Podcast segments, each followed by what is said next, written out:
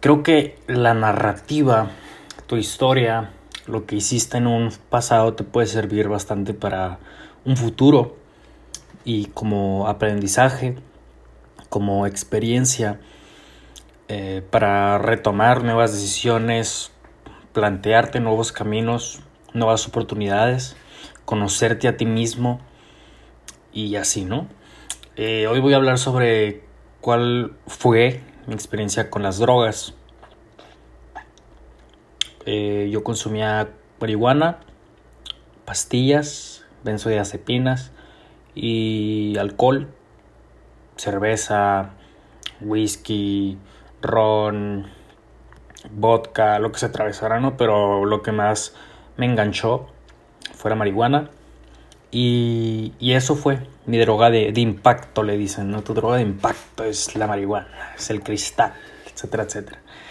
Y bueno, me llevó a, a caer a un centro de rehabilitación, a un anexo, le dicen por ahí, ¿no?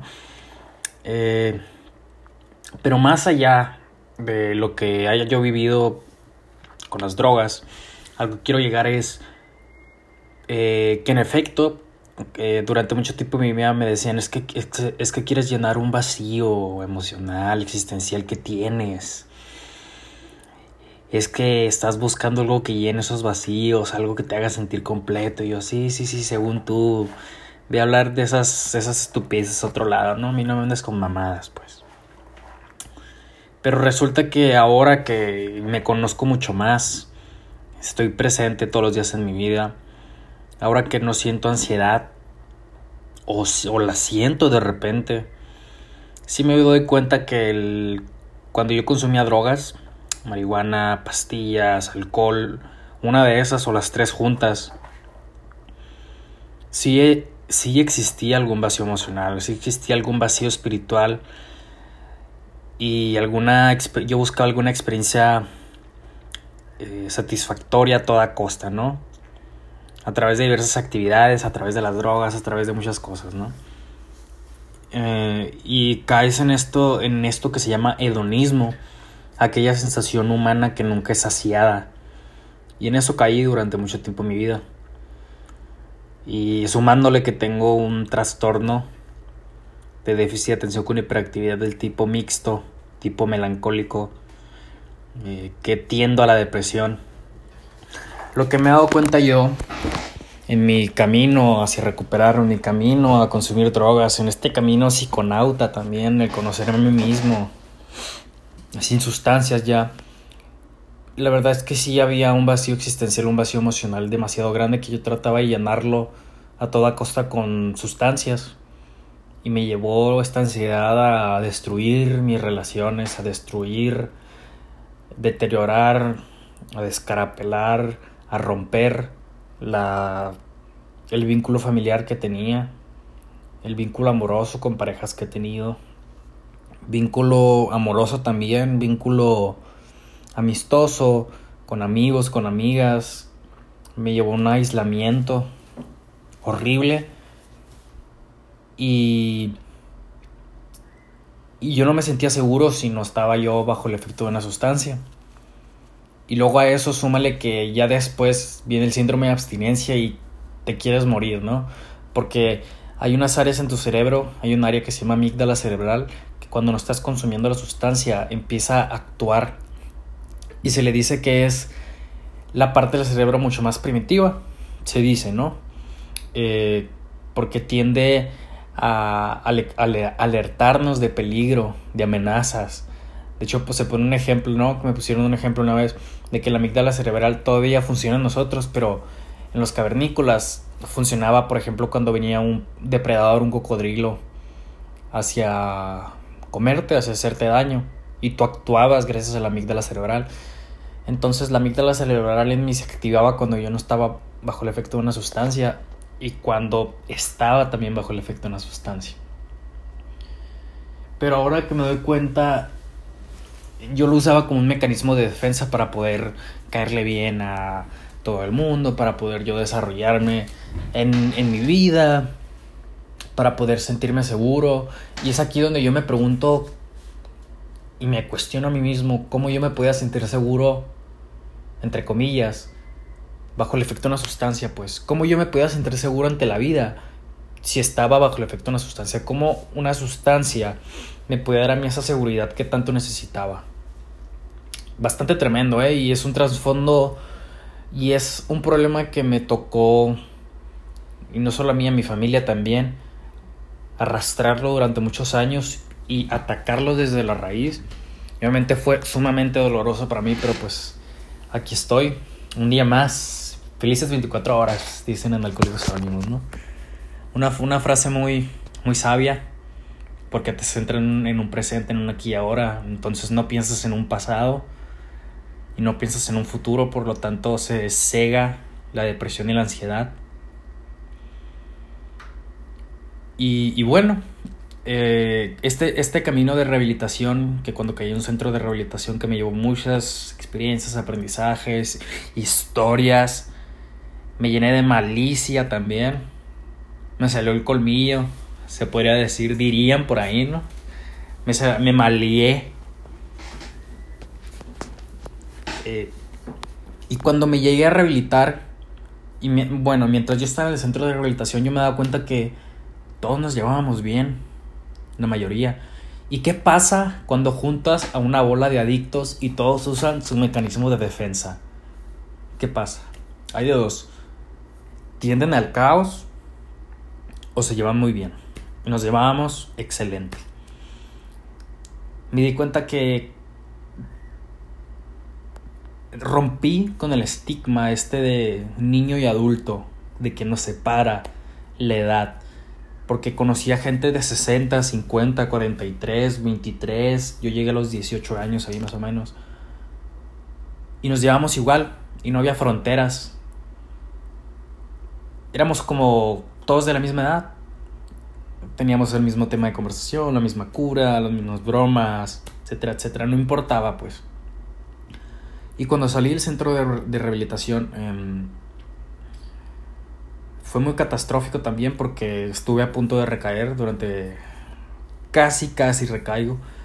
Me agarré de la ayuda psicológica, de la terapia y de la ayuda de fármacos también, con psiquiatras. Y me ha ido excelente ¿Y qué, de qué, qué aprendizaje me han dejado a mí las drogas? Que, que yo estoy muy agradecido de haberlas probado. Puede que se escuche mal. ¿Por qué? Porque se escucha mal, pero ¿por qué para mí está bien? Para mí está bien porque cada problema tú al final lo debes de agradecer. Al final del día. No estoy diciendo y justifico que, oh, sí, consumí drogas y lo consumí para, para ver qué se sentía y para sentirme chingón y para agarrar experiencia. No, por ahí no va. Lo consumí porque en su momento era lo que estúpidamente hice, lo que estúpidamente me pasó por la cabeza, porque yo no contaba con los recursos emocionales y espirituales ni personales para poder yo mantenerme a mí mismo. ¿Y qué es lo bueno que yo le saco? ¿Qué saco yo de, de este aprendizaje, de este gran problema que nos nubló la luz a mi familia y a mí durante mucho tiempo? Es que yo, Carlos, o tú que me estás escuchando, no necesitas de una de ninguna sustancia externa para poder sentirte pleno, para poder sentirte feliz. Y tampoco y tampoco me voy a aferrar a la felicidad porque el truco, no el truco, la magia, el verdadero propósito de vivir, porque yo no quería vivir, me quería suicidar también yo no quería vivir, por eso mi consumo de drogas fue como un gancho para amarrarme a esta vida. Y luego las mismas drogas me quisieron llevar a quitarme la vida, entonces es, es una trampota, ¿no? ¿Qué me llevo yo? Que Carlos, tú, yo, el ser humano no, no necesita de ninguna sustancia externa, exógena, se dice, para poder sentirse bien, para poderse sentir completo como un humano, y dichoso y pleno. Ahora sé que cuando me siento triste, debo de sentir la tristeza, no la debo de evitar a toda costa. ¿Por qué? Porque ya estoy evadiendo la realidad y con el paso del tiempo se puede hacer como una bola de nieve y al final del día o al final de, de aquí a unos seis meses, si me la paso evadiendo mis emociones y evadiendo la realidad interna, lo que está pasando dentro de mí, probablemente como yo ya sufrí un problema de adicción muy grave, probablemente me vuelva a llevar a lo mismo. Entonces, es aquí donde yo me cacho a veces y como dicen también en Alcohólicos Anónimos, porque me la llevaba ahí también, hacer conciencia, elevarte un punto más elevado de conciencia para que tu vida sea la que quieres, o no la que quieres, pero sí la que puedes tener y la que puedes tomar el control y la que puedes controlar.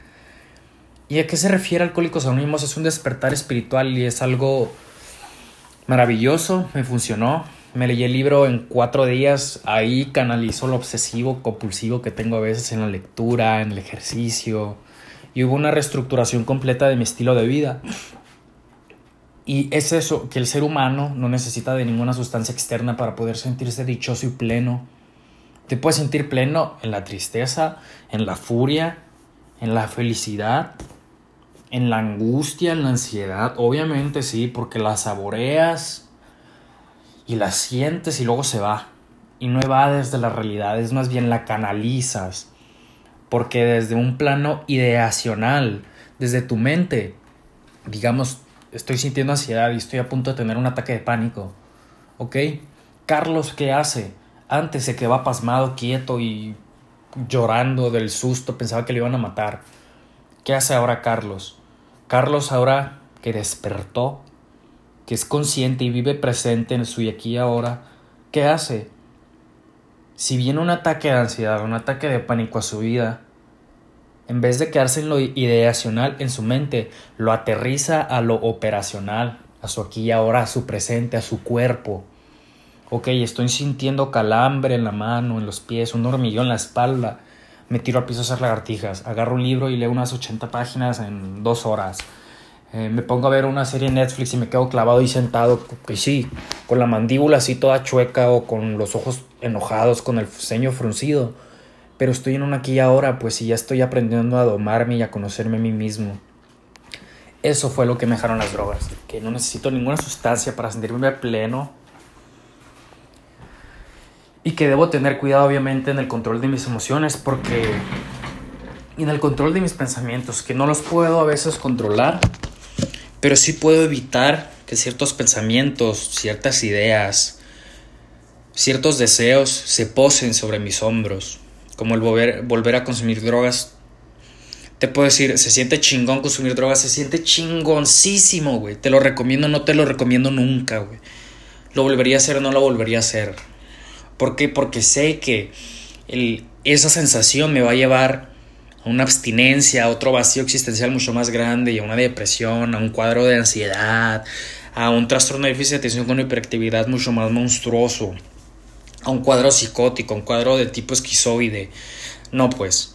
Ahora sé que ese tipo de sensaciones tan bellas las puedo sentir, las puedo experimentar a través del conocimiento de mí mismo, a través del sexo, a través de la meditación, a través de una plática amena con mi madre, con mis amigos, en una plática, en una peda, sacando la cura, ah, en una carne asada con mi familia, jugando con mi perro. Sí, sí sabes a qué me refiero. O sea, te conectas con tu humanidad. Así es como lo veo yo. Me conecto con mi humanidad. Porque cuando yo consumía drogas no quería conectarme conmigo mismo. Porque había muchas cosas dentro de mí. Muchas barreras. Muchas paredes. Muchas ventanas cerradas que tuve que romper, que tuve que abrir. Me costó bastante hasta la fecha. Sigo creciendo día a día espiritualmente. Porque es un vacío espiritual demasiado grande. Y la cuestión es que el secreto o el encanto o el antídoto para dejar las drogas, dejar una adicción, es conectarte más contigo mismo. Eso es tan más efectivo. Más efectivo que cualquier medicamento. Obviamente no te voy a decir no tomes medicamentos porque es malo, porque es una sustancia que viene de afuera. No. Sométete a una ayuda profesional y atrévete a conocerte a ti mismo. Ese es el consejo que te puedo dar yo como ex consumidor de drogas ex drogadicto, ex, bueno, ansioso más o menos todavía, ya lo canalizo mejor, ya me siento en un aquí ahora centrado, presente, ya no estoy sacándole la vuelta a ningún tema, mi mente está en blanco, mi mente ya no corre en pensamientos que no puedo frenar, que no puedo controlar. ¿Por qué? Porque aprendí a dominar mis emociones, a dominar mi cuerpo, a dominar mi salud mental, a dominar mi salud física. Se siente chingón, por eso me dedico a lo que me dedico, dar conferencias, comunicólogo por hobby, conferencista por hobby, hago podcast por hobby, por gusto, por amor, para impactar vidas de, de las personas que me escuchan. Me escuchan miles de personas, me he dado cuenta, estuve viendo las cifras hace unos días. Estoy impresionado que mi mayor audiencia venga de Estados Unidos. Escucha gente de Colombia, de Perú, de Alemania, de Noruega, me están escuchando también, de Colombia, ¿de dónde más? De Reino Unido, de Londres, o sea, wow, o sea, yo cuando me iba a imaginar que esto iba a ser posible. Y algo muy importante que no quiero que se me deje pasar, el contacto de, con un poder superior, el contacto con Dios. Esto es sumamente importante, ¿por qué? Porque al conocer a Dios, conocer a un, a un ser supremo, a un ser superior, te conoces a ti mismo. Entonces te invito a que divagues diligentemente y, y divagues minuciosamente sobre un poder superior, el que tú quieras, y un poder superior para ti, un Dios para ti eres tú, es Buda, es Jesús, es Alá, es Ganesha, no sé, es, un perro, alguna deidad egipcia, alguna deidad islámica, adelante. El chiste es que creamos en algo mucho más poderoso que nosotros y para mí es el amor. Y espero les haya servido. Eh, qué loco, ¿no? Me, de repente me pongo a filosofar, creo que es algo que se me quedó desde que pasaba problemas emocionales, el sobrepensar las cosas, pero las, las pienso, las sobrepienso de una manera sistemática, de una manera totalmente efectiva, de una manera totalmente adecuada a la vida que yo quiero tener y cada día visualizo momento a momento la vida que quiero tener y cada vez se hace mucho más real porque primero la creo en mi mente y después veo cómo se hace realidad invariablemente en mi realidad, en mi vida, en mi día a día. En cuanto, me, en cuanto pongo un pie de la cama me levanto de buenas o me levanto de malas. Y me siento dichoso porque sé que estoy en una aquí y ahora y no estoy evadiendo nada. Se siente muy chingón. Por eso me dedico a ser consejero en adicciones, estudiante de psicología, comunicólogo por hobby, conferencista por hobby. Eh, me encanta ayudar a la gente eso, wow, me estoy sintiendo muy bien ahorita. y, me fui de largo. Creo que va a ser el, el segundo episodio más largo de mi podcast. Gracias por escucharlo chicos, los amo, les mando un abrazo. Adiós.